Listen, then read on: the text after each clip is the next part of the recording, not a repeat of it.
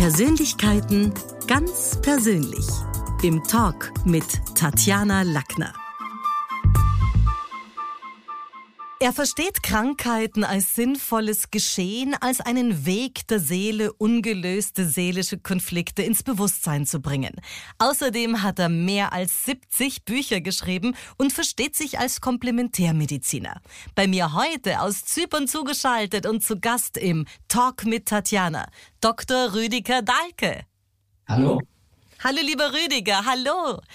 Jetzt sag mal, wie ist denn das Wetter? Du hast natürlich jetzt ein bisschen eine schrägere, einen schrägeren Sound, aber da kann die Podcast-Community drüber hinweghören. Wie geht's dir auf, auf Zypern? Sag mal. Ja, ich traue es mir gar nicht sagen. Wir hatten einen unverschämten und ein paar, es gab ein paar Regentage, da waren alle ganz begeistert hier, die Zyprioten. Aber, also ja, die haben ja über 300 Sonnentage oder 340 sogar. Und es ist dann mal ein bisschen abgesunken unter 20 Grad, Temperatur so auf 18, 19. Aber es war wirklich sehr, sehr schön. Okay, fein. Du, wir haben Arbeit zu machen. Krankheit als Weg und Schicksal als Chance sind zwei Buchtitel, die schon bei meinen Eltern in der Bibliothek zu finden waren. Welche Krankheiten kann man denn in direkten Bezug zur Psyche bringen? Hast du da mal drei konkrete Beispiele für uns? Ja, ich bringe alle in Bezug zur Seele. Also es gibt ja nicht einen Zahn, an dem nicht ein Mensch mit seiner Seele hängt, nach meinem Empfinden. Und ich kann natürlich ein paar große Krankheitsbilder sagen. Also wer Wachstumsprobleme nicht auf der geistig-seelischen oder Bewusstseinsebene, spirituellen Ebene bearbeitet, läuft Gefahr, dass die in den Körper sinken. Wachstum im Körper ist dann nach der Adoleszenz gefährlich. Das kann gutartig, aber auch bösartig sein. Ja, also du kannst natürlich jetzt, wenn du eine Herzinsuffizienz hast, kannst du sagen, okay, dann wird das Herz im übertragenen Sinn größer. Das ist die Aufgabe eigentlich. Aber bei der Herzinsuffizienz ist sie im körperlichen Sinne, auf die Körperebene gesunken. Aber du kannst hinschauen, wo du willst. Du findest, müsstest mir umgekehrt sagen, gibt es irgendeine Krankheit, wo du das Gefühl hast, das hat jetzt nichts mit der Seele zu tun. Ja, wenn du so einen Film anschaust wie Ben Hur, da fällt ein Ziegel runter von der Mauer und trifft da irgend so ein Zenturion.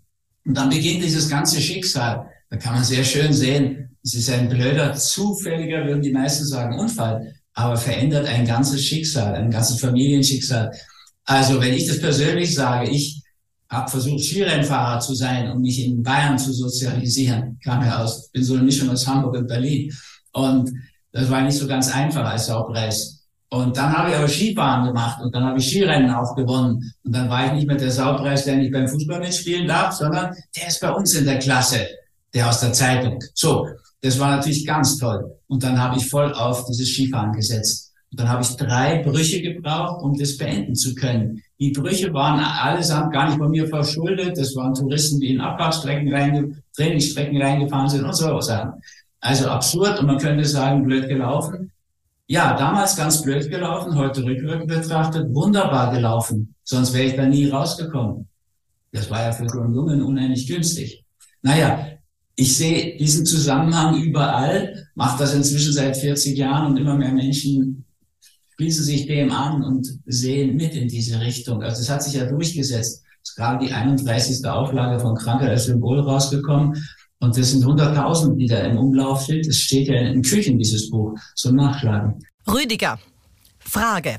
Diese Idee vom Wechselspiel Psyche und Soma, die ähnelt ja so ein bisschen dem Prinzip von Ursache und Wirkung. Ist es beim Deuten von ja, psychischen oder physischen Erkrankungen, kann das nicht auch gefährlich sein, wenn es so ein bisschen dorthin geht, dass man sagt, da beginnen dann Menschen die Schuldfrage zu stellen oder kommen dann mit prägenetischen Dispositionen oder genetischen Prädispositionen so rum? Weil was hat der jetzt zum Beispiel ein blinder Mensch falsch gemacht, äh, eben bei dieser Ursache-Wirkungsgeschichte? Weißt du, was ich meine? Ja, das kenne ich natürlich nachgerade und in jedem meiner Bücher praktisch steht im vorderen Bereich, es geht nicht um Schuld, sondern höchstens um Verantwortung. Also die Verpflichtung, Antworten zu finden. So im Englischen.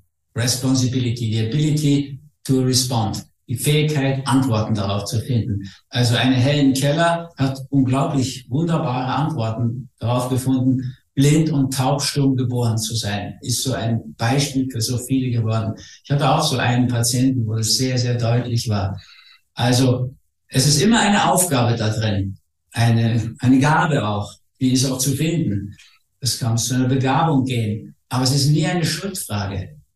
Also, ich meine, du bist auch, wenn du jetzt dich da irgendwo ansteckst, weil du irgendwo hingehst, wo viele Leute eben an, ansteckend sind, ist ja nicht eine Schuldfrage, sondern es kommt dann eine Aufgabe in dein Leben. Du hast gerade die Nase voll und kratzen und weiß der Himmel was im Hals. Also, es ist nie so eine Sündenkrämerei-Geschichte da drin. Im Christentum ist das was naheliegend. Also buddhistische Freunde, die mit demselben Ansatz arbeiten, haben dieses Thema gar nicht. Absolut. Und da jetzt natürlich die Frage, weil äh, das gilt ja auch von wegen Schicksal, wenn jemand jetzt zum Beispiel eine Trennung erlebt oder einen anderen herben Verlust erleidet, worin besteht dann die große Chance für ihn? Also wie reagiert der Körper, unser Körper generell auf seelischen Schock wie bei Liebeskummer oder Trennungen? Davon gibt es ja in der Gesellschaft genug. Wie reagiert der Körper drauf? Da gibt es verschiedene Varianten. Also manche fangen einfach an zu futtern sagt man dann Kummerspeck. Ne? Du hast den, die Geliebte, den Geliebten verloren und statt dass du jetzt so einen süßen Menschen, wie die Umgangssprache so herzlich sagt, vernascht, vernascht du dann irgendwelche Riegel oder Süßigkeiten oder so. Das ist immer noch besser, als dich aus Verzweiflung umzubringen. Aber es ist keine gute Lösung. Und man sagt dann ja auch in der Umgangssprache Kummerspeck. Sein Speck, der kommt aus dem Kummer heraus. Es gibt aber auch die Variante, dass Leute dann gar nichts mehr essen können. Da ist der Magen wie verschnürt. Die nehmen richtig ab wenn sie so einen herben Verlust erleiden. Da reagieren wir ganz verschieden. Aber wir reagieren natürlich auf das Ereignis und deuten das immer. Ja, fast alle Menschen deuten. Es sind gerade mal Schulmediziner, die sich bemühen, nicht zu deuten, aber es fällt ihnen auch schwer, muss man sagen. Im Endeffekt tun sie es dann doch. Du hast in einem Interview mal gesagt, stimmt es, dass in den westlichen Industrienationen es drei Haupttodesursachen gibt? Erstens Herz-Kreislauf-Erkrankungen, zweitens Krebs und drittens schon die Fehler der Ärzte und Nebenwirkungen der Pharmaindustrie. Ja, das stimmt leider. Also nicht mehr ganz. Die Herz-Kreislauf-Krankheiten, die sind gerade jetzt am überholt werden vom Krebs. Ich glaube, wenn man das jetzt neu statistisch erfassen würde, ist gerade im Rahmen der Pandemie ist ja Krebs unglaublich explodiert. Ist Krebs vorbeigezogen und ist an erster Stelle vor den Herz-Kreislauf-Krankheiten. Aber dann kommen leider, das haben immer wieder Studien zuerst in den USA ergeben, die Kunstfehler der Mediziner und die Nebenwirkung der Pharmaka. Ja, das ist wirklich ein, eine Schande für uns, unseren Berufsstand. Aber die sind tatsächlich die dritthäufigste Todesursache. Und danach kommt dann je nach Land, also in Ländern wie Bayern und Österreich, kommt dann schon die Leberzirrhose durch, ja, wie soll man sagen, ausgiebiges Trinken und so weiter, das ist ein Alkoholthema. In anderen Ländern gibt es auch an der Absolut. Und einen anderen Gegenpol hast du auch mal aufgezeigt, was ich super wichtig fand. Von diesen 7,8 Milliarden Menschen auf dem Planeten hungert rund eine Milliarde. Zwei Milliarden Menschen hingegen sind bereits übergewichtig. Also das heißt, bei knapp der Hälfte der Menschheit ist die Ernährung problematisch. Was kann jetzt jeder selber tun? Gib mal vielleicht drei integrierbare Beispiele, aber für einen, äh, für einen Mischkostesser vielleicht. Ja, also man müsste sagen und sehen, dass das, was wir in Österreich Blatt nennen oder dick, ja noch gar nicht das, das Ende der Fahnenstange ist. Ich gebe immer wieder mal Seminare in Esalen oder Omega in den USA. Die haben eine Fettsuchtproblematik, die ist unglaublich. Ja, da geht es dann nicht um 40 Kilo zu viel, sondern geht es um 140 Kilo zu viel. Also es hat schon was wirklich sehr, sehr Dramatisches da angenommen. Und was könnte, was könnte man tun? Also Abnehmen, natürlich abnehmen. Wir müssten uns einfach natürlicher, gesünder ernähren. Wer es nicht zu pflanzlich vollwertiger Kost, also Peace Food schafft, der könnte wenigstens überwiegend Ballaststoffe zu sich nehmen. Ja, das wäre für alle besser. Also wir können zum Beispiel die zweithäufigste Krebs-Todesursache, das ist Kolonkarzinom, Dickdarmkrebs, können wir um 90 Prozent reduzieren, wenn wir pflanzlich essen, nach Professor Klaus Leitzmann von der Uni Gießen früher. Also das hätte enorme Vorteile. Wir nehmen laut Studie des Schweizer Bundes, ist die Regierung, also ist nicht irgendeine Pharmafirma, sondern die Regierung in der Schweiz, die machen ja noch Forschung. Und wir haben herausgefunden, dass 92 Prozent der Giftstoffe, die wir zu uns nehmen, über Tierprotein kommen. Okay, jetzt kann, kannst du sehen dran, umso weniger Tierprotein du zu dir nimmst, umso besser ist es, umso weniger Gifteintrag ist es. Leute machen unheimlich Detox und reden da und davon. Solange du so viel Gift einfütterst, wird's nichts. Das hat gar keinen großen Sinn. Aber du kannst dich dem ja annähern. Du musst ja nicht sofort in diese Richtung gehen. Und dann gibt's natürlich viele so kleine Tricks. Ich mache im Frühjahr immer so eine, ja, Detox und Fasten und Aufbau-Challenge und danach mache ich in diesem Jahr richtig intensiv so eine Abnehmen-Challenge. Da gibt's viele, viele Tricks. Also zum Beispiel kannst du am Abend aufhören, Kohlenhydrat zu essen. Denn wenn du Kohlenhydrat zu dir nimmst, dann stoppt der Organismus die Fettverbrennung. Wenn du aber so viel Fett hast, dann wirst du es ja verbrennen. Also müsstest du dich so verhalten, dass du abends kein Kohlenhydrat zu dir nimmst, also keine Stärke, kein Zucker und so weiter, dann würde, du wirst nachts weiter Fett verbrennen. Das wäre ein Vorteil. Du kannst dich mehr bewegen, natürlich ist das auch hilfreich, wenn du dich zusätzlich zu einem gesünderen Essen bewegst. Das Wichtigste ist schon, das finden wir immer raus, das Essen. Also nur Bewegung führt auf die Dauer nicht zu einem gesünderen Individual- oder Idealgewicht.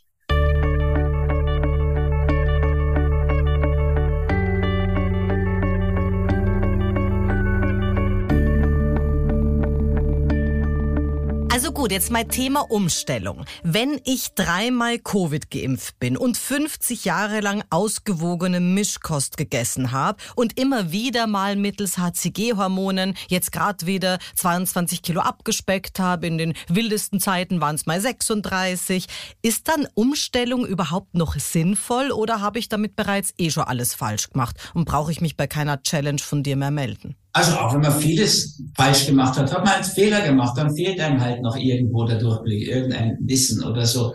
Aber es ist nie zu spät dafür. Also ich staune immer noch, ich bin jetzt 45 Jahre Arzt und ich staune immer noch, was der Körper für eine unglaubliche Fähigkeit hat, umzusteuern, das Ruder noch umzureißen, wenn Patienten, Patientinnen da mitmachen. Und das tun immer mehr, muss ich sagen. Also ich habe heute durch die Online-Geschichte viel, viel mehr Patienten. Also jedes Frühjahr und jeden Herbst Tausende. Früher waren es immer ja, 200, 300 bei den Kursen, wo die Leute anreisen mussten und so weiter. Das tun sie heute auch noch.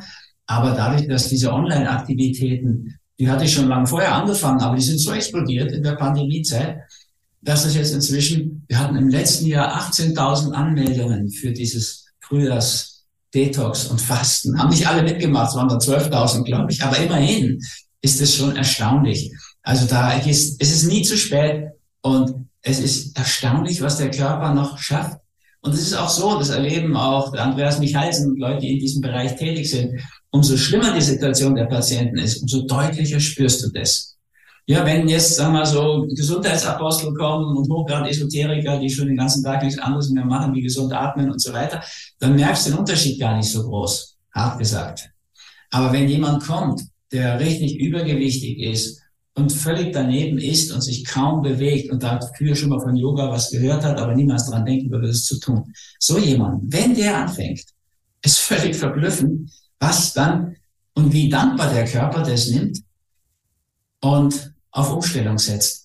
Ja, glaube ich sofort. Also accepted, die Ernährung spielt immer eine große Rolle. Wie wichtig sind denn jetzt auch Zusatzpräparate, beispielsweise von Pure oder Biogena oder Cordyceps und Co. aus der Pilzheilkunde? Also welche Nahrungsmittelergänzungen nimmt oder empfiehlt Rüdiger Dahlke beispielsweise selber? Ich weiß nicht, Amorex? Keine Ahnung. Amorex sicher, ja, das ist das Einzige, was ich regelmäßig nehme. Und. Aber ähm, grundsätzlich erstmal, das sind gar keine Nahrungsergänzungsmittel in dem Sinne. Gut, in Amorex, das ist so eine kleine rote Pille, da ist auch das richtige B12 drin, Methylcobamin. Das muss ich als Veganer natürlich nennen. Da ist auch noch eine Grundausstattung Vitamin D drin. Ja, da hätten wir uns viel erspart in den letzten drei Jahren im Hinblick auf Corona, wenn alle einen guten Vitamin D-Spiegel gehabt hätten. Und 87 Prozent der Deutschen haben dramatisch erniedrigten.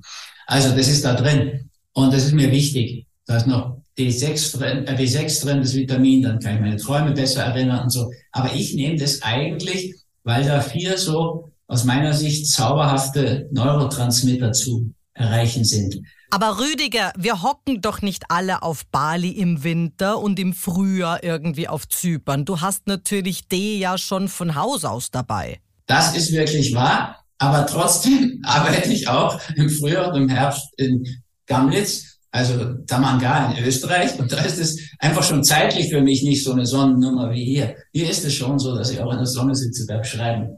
Aber ähm, ja, ich muss es nicht so haben. Wenn ich konsequent in die Sonne gehen würde, nur bin ich gar nicht so der Strandtyp. Dieser Sand, der stört mich immer am Computer und in den Büchern, muss ich ehrlicherweise sagen. Ich gehe eine halbe Stunde rennen am Strand und das mache ich in der Badehose. Also ich habe es nicht so nötig, das ist richtig. Aber was ich nötig habe, ist Serotonin, das Wohlfühlhormon die Vorstufen davon. Und die nehme ich ein über das Amorex. Und auch Sahne im Hinblick auf Dopamin, das ist so das Belohnungshormon. Und dann will ich auch noch haben Oxytocin, das Kuschelhormon. Also rate ich auch jedem, Löffelchenstellung zu schlafen. Und wenn das partout nicht geht, weil man angeblich niemand findet, dann ins Tierheim gehen, eine Katze holen, dann braucht man sich nicht einen Schnurrgenerator, gibt's ja von der Uni Wien, einen Schnurrgenerator, weil das Katzenschnurren ist heilsam, haben die Wissenschaftler nun erforscht und haben so einen Katzen ähnlichen Schnurrgenerator entwickelt. Kostet sicher eine ganze Menge Geld. Du, in Japan gibt's den übrigens in Stofftier. Da kannst du den Schnur Schnurrgenerator irgendwie beim Spielzeugladen kaufen. Den Wort aus dem Mund, genau. Und bei uns könntest du im Tierheim holen. Da ist in Österreich der ideale Platz. Weil die Tiere sind so dankbar. Wir haben immer, jetzt habe ich besonders viele, weil jetzt keine Touristen hier sind in Zypern. Jetzt habe ich acht Katzen in Pflege. Also regelmäßig. Und ein paar Gäste. Aber sonst haben wir einfach immer einige Katzen, die mit uns leben und auch kuscheln. Und ähm, noch zusätzlich. Also das würde ich auch immer raten. Oxytocin. Früher haben wir Stillhormon gesagt. Aber auch für Männer ist das Kuschelhormon gut. Und dann gibt's noch dieses HGH, Human Growth Hormon, Wachstumshormon. Und das ist wirklich auch ein sehr gutes Hormon. Und das kriegt man, wenn man sechs Stunden nichts gegessen hat, wird der Körper automatisch aktiv, schüttet das aus. Und das passiert, ich mache zum Beispiel Kurzzeitfasten, also ich esse kein Frühstück. Und dadurch habe ich das immer die längste Zeit. Und lebe sowieso sehr in Richtung Ketogen, also nicht so viele Kohlenhydrate und schon gar keine raffinierten Kohlenhydrate, also um diese Zuckerspitzen zu vermeiden. Die sind das, was uns so krank macht. Du, du Rüdiger, ich esse die ganze Nacht nichts. Also ich schwör's dir, das ist also. Ähm, das ist gut, du bist aber nicht, also ich meine, es gibt Leute, die essen sogar in der Nacht. Im Fünf-Sterne-Hotel kannst du rund um die Uhr à la carte bestellen. Also, naja, manche Leute machen das sogar. Idiotischerweise ist total ungesund. Wenn du jetzt am Vormittag auch nichts isst, durchs Frühstück hast du auch den ganzen Vormittag noch diesen Einfluss von HGH. Und der Einfluss, der ist zauberhaft. Das ist dieses Gefühl beim Fasten. Ja, gehen wir es an, packen wir es an. Diese aufgeräumte Stimmung, was viele Leute auch als Fasten-Euphorie beschreiben. Das ist eine wunderbare Geschichte, die möchte ich nicht wissen, missen. Also all die vier, da nehme ich auch das Amorex, weil zwei davon da drin sind.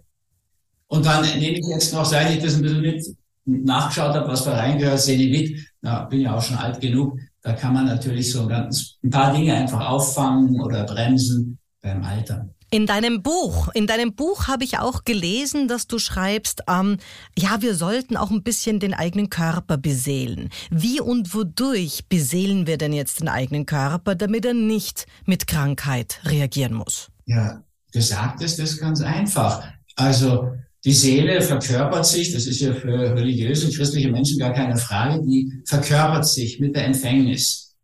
Und dann hat sie ein ganzes Leben lang die Aufgabe, den Körper zu beseelen. Also, dass wir wirklich seelisch mit dabei sind, dass wir nicht wie so Roboter funktionieren, sondern wirklich wie fühlende, sensible Menschen mit Emotionen. Umso mehr das passiert, umso mehr beseelst du den Körper. Also wenn ich laufen gehe, was ich eigentlich täglich tue, mache ich das schon mit Bewusstsein. Also und mit Lust. Da kann man sich auch drauf einstellen. Das wirkt dann, glaube ich, viel, viel besser, als wenn du durch irgendwelche Straßenschluchten mit Todesverachtung da am Gürtel rumzappelst in Wien. Weil das irgendjemand gesagt hat, du sollst dich bewegen, das geht Blutdruck gut. Also am besten wäre, du machst es wirklich in so einer beseelten Weise. Also so eine Achtsamkeitsgeschichte auch ein bisschen. Nicht ein bisschen, total. Das ist so eins der Zauberworte. Ne? Achtsamkeit, Aufmerksamkeit, dabei sein. Das empfehle ich ja auch da weit darüber hinaus, dass man auch dabei ist, bezeugt, was da los ist im eigenen Körperland. Da ist ja da auch ein, ein Lautsprecher dauernd am. Ich spricht ja dauernd. Und wenn du da Zeuge wirst, wirst du natürlich viel achtsamer. Das ist ein wunderbarer Weg, in dieses Zeugenbewusstsein hineinzugehen. Also Achtsamkeit ist ja nun wirklich nicht äh, eine neueste Erfindung aus USA. Das kommt ja manchen so vor, offenbar. Aber der ganze Zen-Buddhismus oder ganze, ganze äh, auch nicht nur buddhistische, sondern hinduistische Tradition lebt doch von dieser Achtsamkeit. Ja, das ist natürlich Mindfulness, Meditation. Da gibt es jetzt eben ein paar Studien dazu von dem Jan Kabat-Zinn. Das ist auch sehr dankenswert. Ich bin ja dankbar, dass er das gemacht hat und froh darüber. Aber man sollte ja nicht so tun, als sei die Tradition damit begonnen. Das ist ja dann wie in der Schulmedizin, die entdecken vor, vor ein paar Jahren das Fasten, nennen es dann Autophagie und dann gibt es einen Nobelpreis dafür für den Japaner Oshinori. Ja, also Autophagie jetzt zu sagen, hat da schon was Lächerliches. Kaum entdecken die mal die Darmflora, Jahrzehnte zu spät, dann nennen sie es Mikrobiom. Und seit sie ein bisschen schamanistische Sachen entdeckt haben, auch ungefähr 1000 Jahre zu spät, heißt es jetzt Psychoneuroimmunologie. Also ich bin heilfroh, dass der Christian Schubert, dass der sowas erforscht und dass der dazu auch steht, dass die Seele wichtig ist und Angst eine Rolle spielt. Aber hilf uns da mal, uns Nicht-Medizinern. Wo ziehst du denn da jetzt die Grenze oder was genau ist der Unterschied zwischen deinem psychosomatischen Ansatz oder dem psychoneuroimmunologischen eines Johannes Weiß, den wir beide kennen, oder eben dem orthomolekularbiologischen Ansatz? Rüdiger. Also der Johannes, der hat ja in meinen Seminaren gesessen und diese Ausbildung gemacht. Der kann das, kennt es und das ist dasselbe. Der ist nur als Junger geschickt genug, das jetzt nicht so in den esoterisch-spirituellen Bereich sozusagen zu propagieren, sondern mehr auf diese wissenschaftliche Schiene. Die Orthomolekularmedizin macht ja auch nichts anderes. Im Endeffekt ist da kein Unterschied. Ich sage den Leuten auch, Sie haben aller Wahrscheinlichkeit nach zu wenig Vitamin D, wie ich es eben schon gesagt habe. 87 Prozent der Deutschen haben zu wenig. Und sie haben wahrscheinlich auch zu wenig Magnesium. Und sie haben wahrscheinlich auch zu wenig Zink und zu wenig Selen, weil das fast alle bei uns haben. So, das ist eigentlich Orthomolekularmedizin. Du kannst jetzt, und das wäre sozusagen Lege Artis in der Medizin, wobei die Orthomolekularmedizin ja gar nicht richtig akzeptiert ist von der Schulmedizin. Aber du könntest das natürlich immer alles messen lassen und dann könntest du das ausgleichen. Dann wird das viel, viel aufwendiger natürlich. Du kannst auch einfach mal schauen und Magnesium nehmen. Wenn es dann besser geht, dann hast du Mangel gehabt. Und bei Vitamin D hätten wir das machen sollen, da hätten wir uns unglaublich viel Leid und so viele Tote erspart. Und was macht man jetzt bei Autoimmungeschichten? Also ich nehme jetzt mal irgendwie Hashimoto zum Beispiel, betrifft viele oder vor allem Frauen. Als die Tschernobyl-Katastrophe über uns kam, waren viele von uns noch Kinder oder Jugendliche. Heute stehen wir in der Mitte des Lebens und manche Schilddrüse kann sich nachweislich an diese Zeit erinnern. Außer Selen äh, und bisschen Ernährung gegen Autoimmun und Hashimoto hilft nicht so viel, oder? Du weißt die poetischste Beschreibung dieses Desasters, die ich je gehört habe. Gut, ja, was kann man tun? Ich habe ja unendlich viele solche Patientinnen, muss man sagen. Und da haben es auch einige geschafft. Aber es ist schon auch natürlich dann eine ziemlich aufwendige Geschichte, muss man sagen. Also da, da müsstest du dann wirklich pflanzlich dich und vollwertig ernähren, wäre wichtig. Da müsstest du aus meiner Sicht auch noch einen Versuch machen mit Glutenfreiheit, weil das hat auch oft schon ganz gut geholfen. Aber das Wichtigste bei meiner Medizin, dieser integralen Medizin, ist ja immer dieser Seelenbezug. Und da ist die Schilddrüse so ein Entwicklungsorgan. Und du müsstest deine Entwicklung in Gang bringen. Du müsstest auch dich und deine Entwicklung setzen. Das wäre entscheidend. Ja, was wir immer im Körper als Entzündung erleben, beginnt ja auf der Bewusstseinsebene als Konflikt. So, als eine Auseinandersetzung, die da gar nicht geführt wird. Und dann sinkt in den Körper und dann, wenn wir uns nicht erregen lassen im Bewusstsein, dann haben wir mit Erregern im Körper zu tun, die da kämpfen. Und wenn wir das lange ignorieren, wird es chronisch. Ja, wie so ein Stellungskrieg, Modell Erster Weltkrieg. Wird nicht viel mehr geschossen, aber die verbluten so langsam, die Franzosen und die Deutschen, Engländer. So, das ist natürlich auch im Körper möglich. Das nennen wir heute Neudeutsch Silent Inflammation, die stille Entzündung.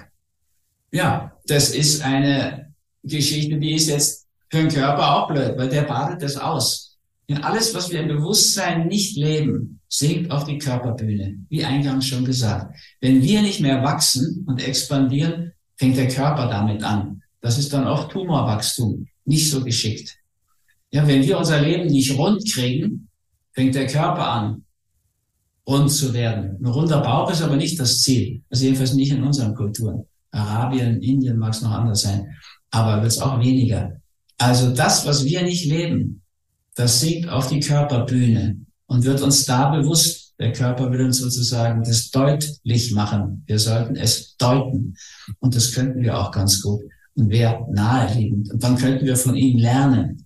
Ja, das ist so, Ingeborg Bachmann hat es so wunderschön gesagt, neben anderen vielen schönen Dingen, die die gesagt hat, hat die auch gesagt, die Geschichte ist eine wundervolle Lehrerin, nur findet sie leider keine Schüler. Das ist leider so, glaube ich. Das kann man für Deutschland und Österreich sagen, aber auch für andere. Mit der persönlichen Geschichte ist es so ähnlich wie mit der großen Geschichte. Wir könnten auch unsere persönliche Geschichte nutzen, um daraus zu lernen.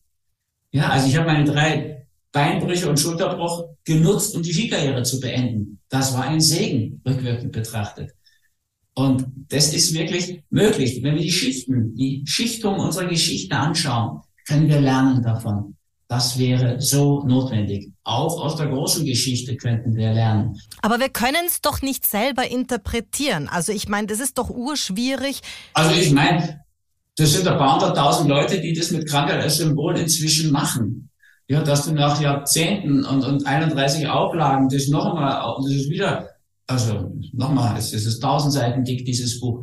Das machen viele Leute inzwischen. Und es sind viel, viel mehr, die sich in diese Richtung orientieren und darum kümmern, als äh, ich sozusagen beraten kann. Auch Leute wie der Johannes machen das ja.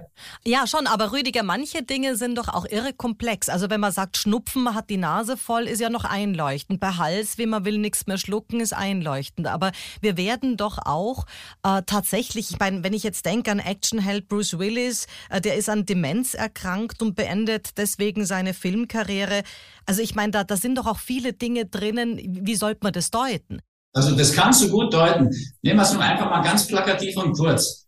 Alle kennen diesen Satz zu, aus dem Christentum, zur Bibel. So ihr nicht umkehret und wieder werdet wie die Kinder, das Himmelreich Gottes könnt ihr nicht erlangen.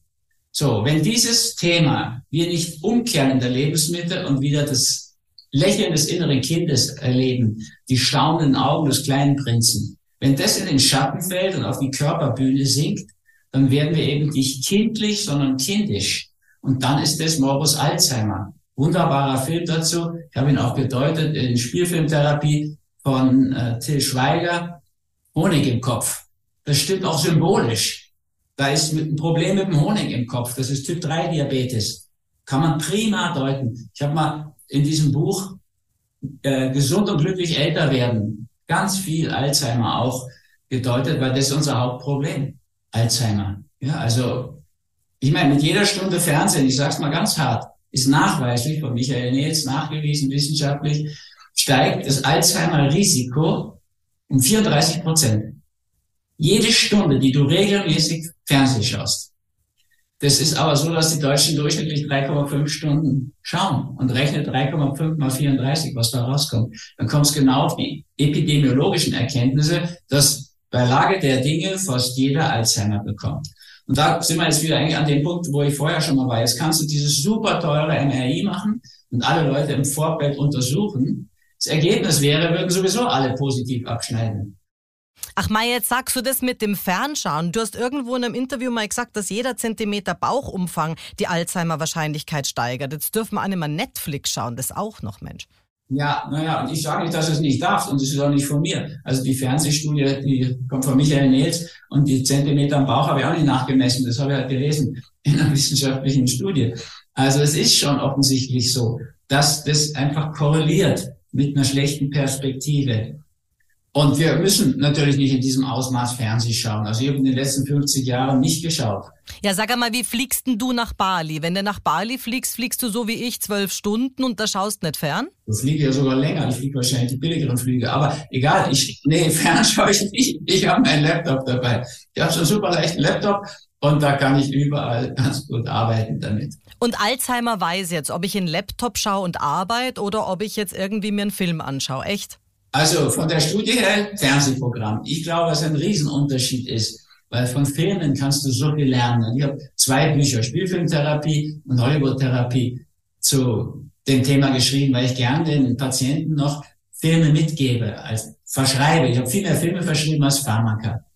Da hat Groucho Marx so schön zu gesagt, der amerikanische Film, hey, Leben ist viel zu kurz, um alle Fehler selbst zu machen. Da hat er recht, brauchen wir auch nicht tun. Wir können in Filmen wunderbar aus den Fehlern der anderen verstehen, lernen. Das ist möglich. Würde ich auch immer sehr dafür plädieren. Ja, absolut. Und ich fand auch damals, ich gebe dir da völlig recht, diesen Titel Honig im Kopf genial. Das war ja auch mit Didi Hallerfaden, weil ja viele Alzheimer-Patienten es auch als dieses Gefühl beschreiben.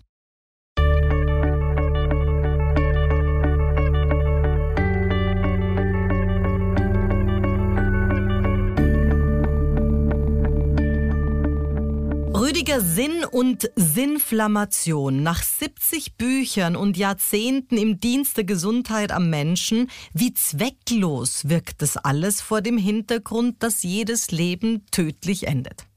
Na, wenn man es so sieht, kann man es natürlich auch lustig formulieren und sagen, das Leben ist eine zu 100 Prozent tödlich endende Geschlechtskrankheit. Dann ist das alles hoffnungslos. Aber bevor die zuschlägt, sozusagen, kann man ja sehr viel Sinnvolles tun. Und da bin ich so ganz mit Viktor Frankl. Ohne Sinn wird alles sinnlos. Das erleben wir jetzt auch. In den USA ist das schon viel weiter als bei uns. Da gibt's ja nicht nur Burnout, sondern Boreout. Ja, boring, langweilig. Also du kannst ja zu Tode langweilen. Das tun da viele, weil sie überhaupt keinen Sinn mehr finden. Gibt's bei uns jetzt auch schon. Ich kriege immer schon so Bitten, dass ich da hinkomme zum Hausbesuch. Die machen ja lieber mehr Ordination, also Praxis. Aber habe mir das doch ein paar Mal angeschaut. Da sitzen, naja, junge Burschen, muss man eigentlich sagen, obwohl die 28 und 31 sind, die sitzen zu Hause und machen nichts. Was soll Mutter machen? Die bewäscht die und bekocht die. Also Mutter bleibt da ja nichts anderes. Die machen einfach nichts. Ein bisschen Computerspielen vielleicht noch. Also es ist einfach so eine totale Sinnlosigkeit. Die Religion im großen Stil hat die abgebaut. Also ich meine, spätestens in den letzten drei Jahren hat sie ja irgendwie gezeigt, dass es so gar keinen gar keine Bedeutung mehr hat, wenn man ein Leben lang den Menschen was verspricht, was man zum Schluss aus lauter Feigheit, wenn man sich irgendwie vor Angst vor Ansteckung verkriecht, nicht schafft in dieser religiösen Rolle. Ich meine, ja, das ist, bin ich auch schwer zu überzeugen. Also außer von Jürgen Flieger habe ich nichts Hörenswertes mehr gehört aus der Richtung seit jetzt ein paar Jahren. Das ist schon schlimm für die große Mehrheit der Menschen. Aber ist natürlich auch was, was besonders in der Demokratie auffällt, weil dann natürlich die Freiheit auch eine Zumutung wird, weil dass es auf dem Planeten mehr Deppen als Denker gibt, war wahrscheinlich immer so. Nur konnten die nicht so vor sich hin bohren. Nase bohren. Ja, schön gesagt. Ja, würde, würde ich ähnlich sehen. Klar ist es so. Aber die Leute haben auch keine Lebensphilosophie mehr, nichts, was sie trägt. Ich glaube auch, das ist das, was so den großen Erfolg der integralen Medizin ausmacht, dass da immer auch die Sinnfrage mitgestellt ist und dass eine Philosophie dabei ist. Ja, die Bücher, die du eingangs erwähnt hast, Krankheit als Weg, aber auch äh, Schicksalsgesetze, das sind ja Bücher, die Schicksalsgesetze besonders die Sinnfrage stellen. Schattenprinzip geht es natürlich immer um den Schatten, der uns einholt, wenn wir sozusagen von, vom Sinnvollen und Sinnlichen damit ja auch abkommen. Also diesbezüglich ist es schon ein ziemlich großes Drama, dass wir in diesem Sinne nicht mehr so Sinn finden. Auch deswegen, weil die meisten gar nicht mehr auf die Suche gehen, ehrlich gesagt. Also das ist schon, glaube ich, ein großes Dilemma. Wenn man das von den Urprinzipien, die mir so wichtig sind, anschaut, bei den Lebensprinzipien, dann ist die ganze neunte Lebensbühne der Sinnfrage und der Toleranz Erlebst du das eigentlich auch im Temperaturunterschied, wenn man sich anschaut, also die Erde erwärmt sich und die Welt irgendwie hat Fieber, wogegen die Menschen und ihre Kommunikation oder ihr Miteinander eher erkaltet? Also wir haben da auch so einen komischen Paradigmenwechsel. Tatsächlich ganz konkret. Also ich habe mich da ein paar Mal daneben gestellt, wie das gemessen wurde. Die, die Temperatur an der Stirn bei Hunderten hintereinander, die irgendwo rein wollten in der Pandemie und habe dann auch mal die gefragt, die da gemessen haben, haben sie eigentlich noch Leute mit 37 oder wie schaut's denn aus? Nein, nein, sagen die, wir haben einfach niemand mit 37, die haben 36 und drunter. Das ist tatsächlich so. Die Japaner haben das nachgemessen. In den letzten 50 Jahren ist die Temperatur nachweislich wissenschaftlich um ein halbes Grad gesunken. Ich gehe aber davon aus, dass sie in den letzten 100 Jahren ein ganzes Grad gesunken ist. Denn in den Büchern meines Großvaters, da wird immer noch von 37 plus ausgegangen. Das ist schon lange nicht mehr der Fall. Der war auch Arzt. So, heute haben wir 36,2, 35,8 und so weiter. Und wenn du denkst, mit jedem Grad Fieber verdoppelt sich die Abwehrkraft. Ja, also mit 38 hast du mehr als doppelt so viel Abwehrkraft als mit 37. Dann hast du aber mit einem Grad weniger nur noch die Hälfte der Abwehrkraft. Das heißt, wir stehen da ziemlich schlecht dran. Und das Chillen der Jungen ist noch was anderes. Ja, also die geben sich halt so cool. Das ist eine Geschmackssache, ob die Spaß dran haben an der Art von Flirten oder wie man das nennen soll, weiß ich gar nicht. Wir sind insgesamt so cool geworden. Also wir erleben auch grässliche Zustände auf diesem Planeten und ja, machen nicht viel. Ein bisschen schon. Also sind doch viele Leute jetzt in unseren deutschsprachigen Ländern draufgekommen, dass es ganz gut ist, so ein Grundgesetz zu haben und das uns ja auch die Welt beneidet. Also wollen wir auch behalten. Die soll auch, das soll auch angewendet werden. Auch sogar von Politikern, sogar von Journalisten, sogar von Konzernchefs und Impfkonzernen und, und, und, und, und. Wir möchten das gern. Früher haben sie sich darüber beschwert, dass die jungen Leute so politikverdrossen sind. Ja, jetzt sind sie es nicht mehr. Jetzt wollen die jungen Leute auch, nicht nur so behalte wie ich, auch die jungen Leute wollen, dass das Grundgesetz beachtet wird und dass sich im Pressebereich auch noch an eine gewisse journalistische Ethik gehalten wird. Also ganz aber die Frage, die Frage ist halt auch, wie man das weltweit sich anschaut, weil mittlerweile geht es ja nicht mehr Go West, sondern die Welt geht natürlich Go East. Es ist Xi Jinping mit äh, China kaum mehr irgendein Hebel beizukommen. Es geht weder wirtschaftlich noch können wir ihm politisch was, was abbringen. Und dabei haben wir in Europa natürlich schon wahrscheinlich ein bisschen umfassendere äh, Vorstellungen von Menschenrechten, Individualrechten, Pressefreiheit. Nur der Punkt ist, wenn wir nicht wirtschaftlich reüssieren, dann wird schwierig sein, äh, Frank Sieren, der China-Experte Deutschlands, hat es mal so schön gesagt, man übernimmt nicht die Werte von Verlierern. Und momentan sind wir definitiv nicht auf der Siegerstraße. Ja, also wir lassen uns auch gefallen, uns auf die Verliererseite zu drängen. Ich meine, diese ganze Ökotechnologie, das sind deutsche Ingenieure gewesen, die das erfunden haben, führend. Dann brauchst du schon solche Regierungen, wie wir hatten, dass dann keine deutsche Firma mehr Photovoltaik herstellt und, und, und. Da gibt's ja viele Beispiele. Wer weiß denn heute schon noch, dass ein Deutscher den Computer erfunden hat? Natürlich nicht. Die Amerikaner denken die Japaner, die Japaner denken die Amerikaner. Aber dass das ein Deutscher war, kommt kein Mensch mehr drauf, weil deutsche Regierungen natürlich dafür gesorgt haben, dass da auch nichts draus geworden ist. Also man merkt es ja auch so, das merkt ihr in Zypern, hier kommen ja also angeblich 100.000 Deutsche her. Aber weiß ich nicht. Aber es sind viele, viele, viele. Und wenn man die so fragt, Hauptsache raus aus dem Land. Du, aber Stichwort Blut, Blutwerte. Also das jährliche Blutbild gibt Aufschluss darüber, wie es um unseren Hormonstatus und die Werte generell bestellt ist. Empfiehlst du sowas regelmäßig zu machen? Also was, was konkret sollte man sich denn dann noch alles anschauen, als man jetzt üblicherweise im großen Blutbefund tut? Also ich persönlich muss sagen, habe das am Anfang, wie ich vegan wurde, ist jetzt aber auch schon 15 Jahre her, also ich war Vegetarier, war ich schon 50 Jahre, aber wie ich vegan wurde, habe ich mir eine Zeit lang die Werte einmal im Jahr von einem Freund messen lassen, um sagen zu können, ich habe alles, was ich brauche, auch wenn ich nicht viel nehme, außer diesem Amorex und Senefit. Also diesbezüglich äh, habe ich das gemacht, aber sonst nie. Ich war bei noch keiner einzigen Vorsorgeuntersuchung, weil die auch gar keine Vorsorge machen, sondern so eine verunglückte Früherkennung aus meiner Sicht. Die haben mir noch nie so ein Rohr reinschieben lassen, auch mit über 70 nicht, weder im Mund noch den Hintern.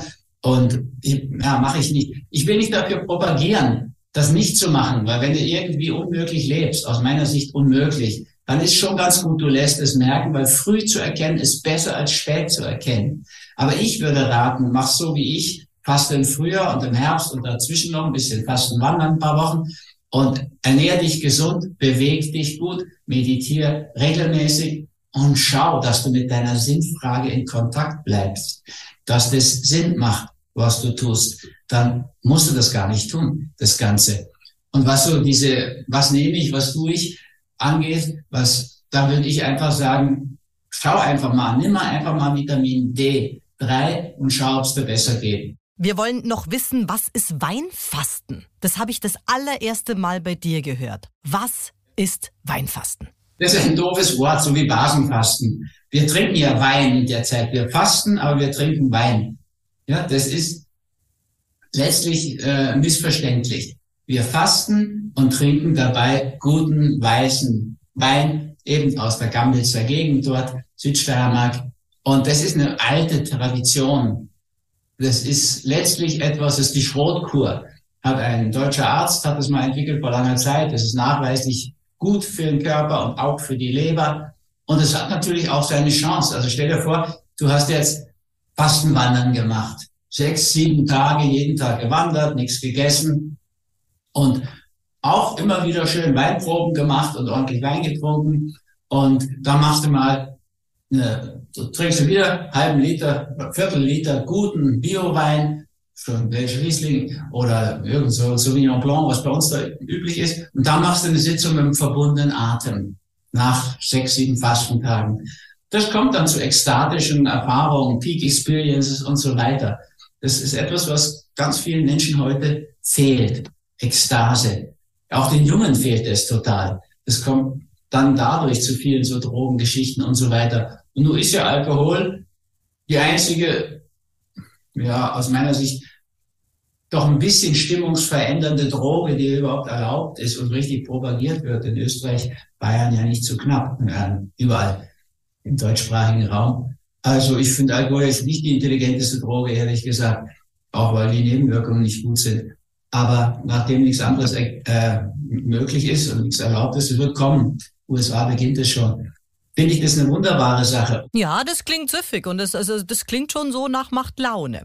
In der Schule des Sprechens geht es darum, wie wir mit anderen reden, aber auch wie gut wir mit uns selber sprechen. Deine Überzeugung ist ja ebenfalls, Sprache ist schon auch psychosomatisch. Was bedeutet das denn konkret bei dir? Naja, ich würde auch meinen Patientinnen und Patienten immer raten, darauf zu achten, wie sie das beschreiben. Also ich spiele ihnen das oft wieder viele dieser Ausdrücke der Psychosomatik, die sind ja aus der Volkssprache. Und das gebe ich Ihnen immer wieder zurück. Und ich rate auch immer sehr auf die Sprache zu achten, wirklich sehr wach dafür zu sein. Also ich, als Psychotherapeut habe ich ja die 40 Jahre, die letzten guten 40 Jahre gelernt, mit Sprache auch umzugehen. Wir benutzen ja auch Sprache und auch trickreiche Sprache, um Menschen ins Licht zu führen, in ihr Licht ja, dass sie Bewusstheit reinlenken in ihre Schatten und so weiter.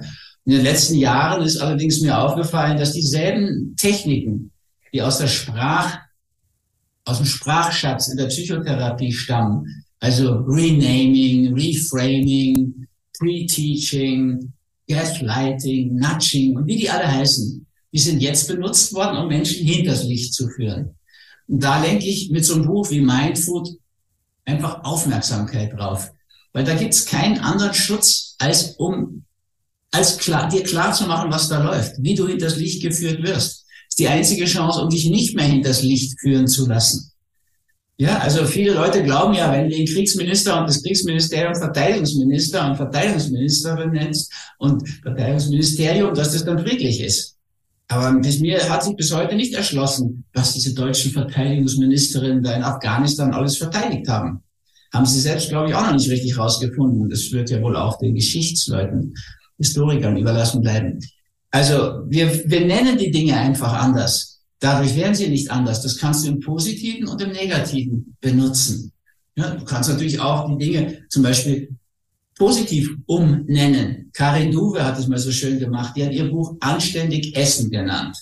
Und das ist natürlich doppelbödig, weil bis dato hat ja anständig Essen geheißen, so richtig reinhauen. Ja, noch ein Schnitzel. Noch eine Currywurst für die Deutschen. So, das ist etwas, was völlig umgenannt wurde. Heute heißt anständig essen durch Karin Duwe mit Anstand, mit Ethos auch, mit Ethik essen. Wir könnten, wenn wir uns wirklich dessen bewusst sehen, sein, äh, sind, könnten wir wirklich vieles verändern und neue Felder aufbauen. Das wäre nicht so schwer aus meiner Sicht. Nur der erste, die erste Stufe ist eben durchschauen. Das ist wie bei der Salutogenese, dem Gegenpol zur Pathogenese. Die Pathogenese ist so gut aufgehoben bei der Schulmedizin, machen die gut. Aber es gibt natürlich auch eine Lehre vom Heilwerden, die Salutogenese. Und da sagt der Antonowski, aus meiner Sicht so richtig, erster Schritt ist verstehen, durchschauen, durchblicken, was da läuft. Zweiter Schritt ist, damit der überhaupt möglich ist, der erste so wichtig, wandeln. Du musst es sozusagen in einen neuen Rahmen stellen. Das ist möglich. Und der dritte Schritt ist dann, dass du es einordnest in den Sinnzusammenhang deines Lebens. Das ist auch möglich. Also drei Stufen, die brauchen wir. Das ist auch das, was Krankheit als Symbol macht. Verstehen, durchschauen, dahinter sehen, welches Prinzip ist dahinter, die erlöste Variante davon finden, die konstruktive und das Umwandeln uns dann einzuordnen. Wenn wir das könnten, und da ist Sprache wirklich ein Zaubermittel diesbezüglich. Aber heißt in Wirklichkeit, und das finde ich ja auch irgendwie so ein schönes Schlusswort, es geht um Erkennen, Benennen und Umsetzen. Es war so fein, dass du dir Zeit genommen hast, Rüdiger. Ich wünsche dir ganz viele positive Vibes, weil Sonne brauche ich dir nicht wünschen nach Zypern. Schön, dass du dabei warst. Dankeschön auch, dass ich dabei sein durfte. Ja, sehr gerne. Hat Spaß gemacht mit dir. Danke dir. Ciao. Das war's für heute. Besuchen Sie mich doch in der Schule des Sprechens in Wien. Auf Facebook, LinkedIn, Instagram, YouTube und auf Clubhouse oder auf sprechen.com.